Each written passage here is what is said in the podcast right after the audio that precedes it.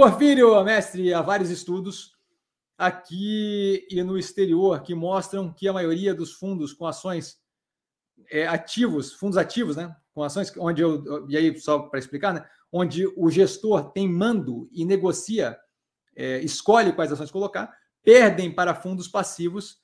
E aí, Exchange Traded Funds agora tem ativos também, tá? Então, ele fala perde para fundos passivos, que são aqueles fundos que a gente consegue comprar direto na bolsa, mas ETF, que é o Exchange Traded Funds, que são fundos que a gente consegue comprar na bolsa, eles têm hoje em dia tanto passivos quanto ativos.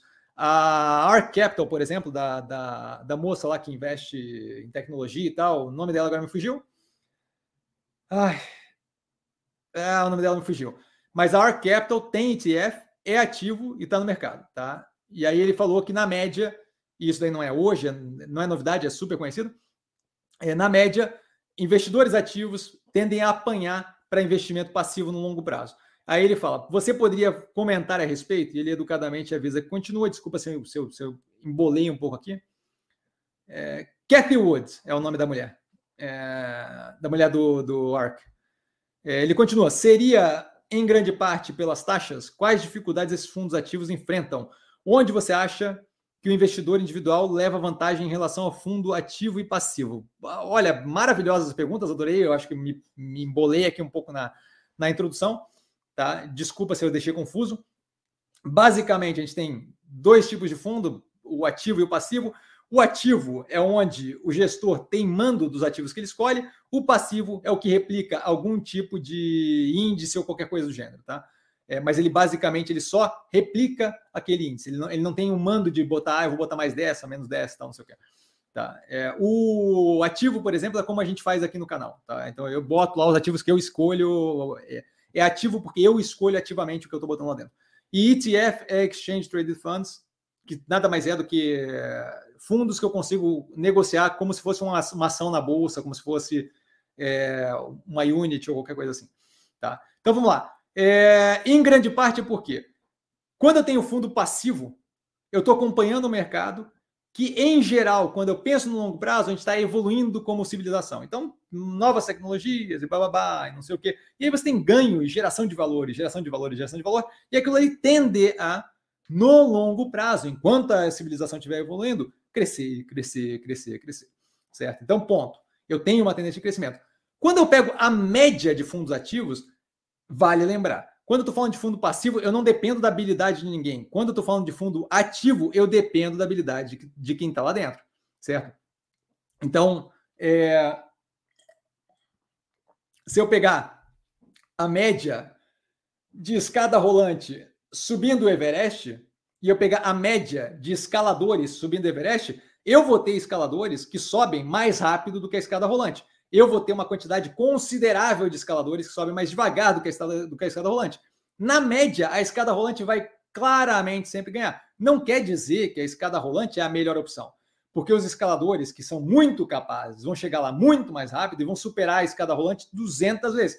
Mas esses são alguns naqueles milhões de mais ou menos não tão bons, terríveis e por aí vai.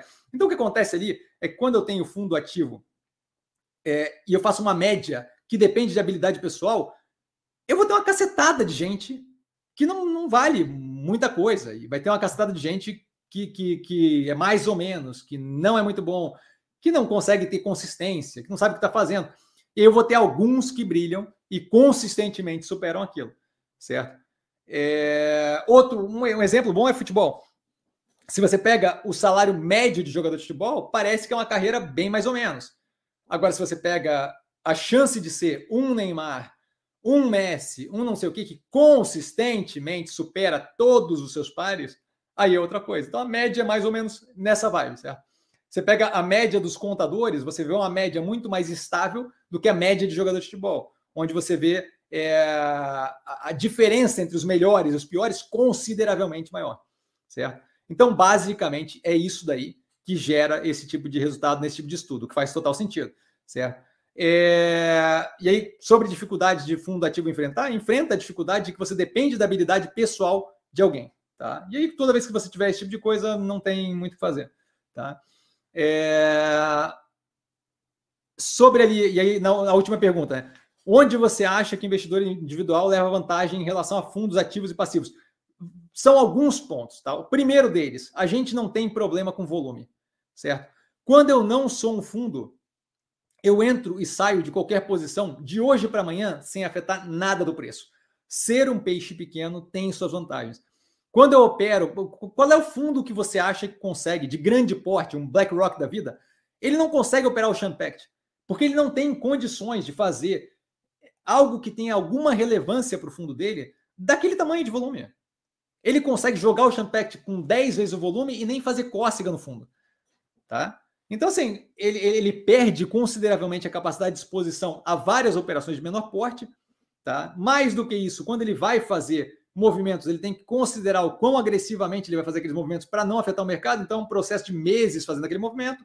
Outro ponto, quando eu chego em 5%, eu tenho que divulgar ao mercado minha posição, o que afeta diretamente a minha capacidade de lidar com aquilo, porque todo mundo sabe agora que eu tenho um pedaço consideravelmente agressivo naquele negócio.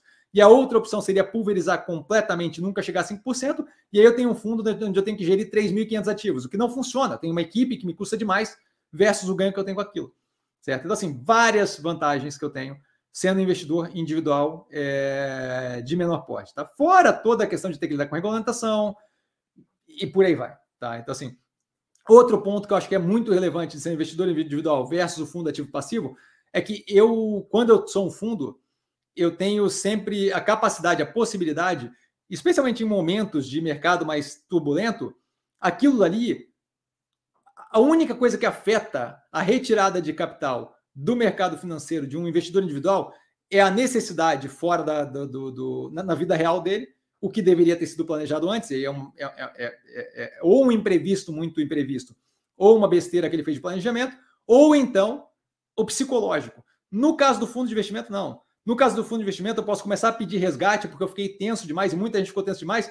E aquele cara que tinha toda uma estratégia montada, ele começa a ter que desmontar a estratégia, independente de fazer sentido ou não. Porque estão pedindo resgate e ele tem um tempo para desfazer aquela estratégia. Essa é uma coisa que eu falei aqui, eu acho que tempos atrás. Se eu eventualmente, alguma vez na vida, tiver alguma vontade de fazer um fundo de investimento, o meu período de resgate vai ser um ano para um ano e meio. Você pede hoje, daqui a um ano e meio eu te entrego o dinheiro, porque eu não vou passar pela situação de ter que desfazer posição, que daqui a pouco vai me dar grana para caramba, porque um cara resolveu desesperar e resolveu sacar metade do fundo. Não existe isso. Certo? Então, esse é outro ponto que investidor individual não tem como problema e fundo ativo e passivo tem. Você às vezes afeta o resultado de todos os envolvidos no fundo, porque um pedaço, uma parcela do fundo está tentando resgatar o dinheiro aquilo ali atrapalha a estratégia do fundo como um todo. Então, esse é outro ponto negativo. Tá?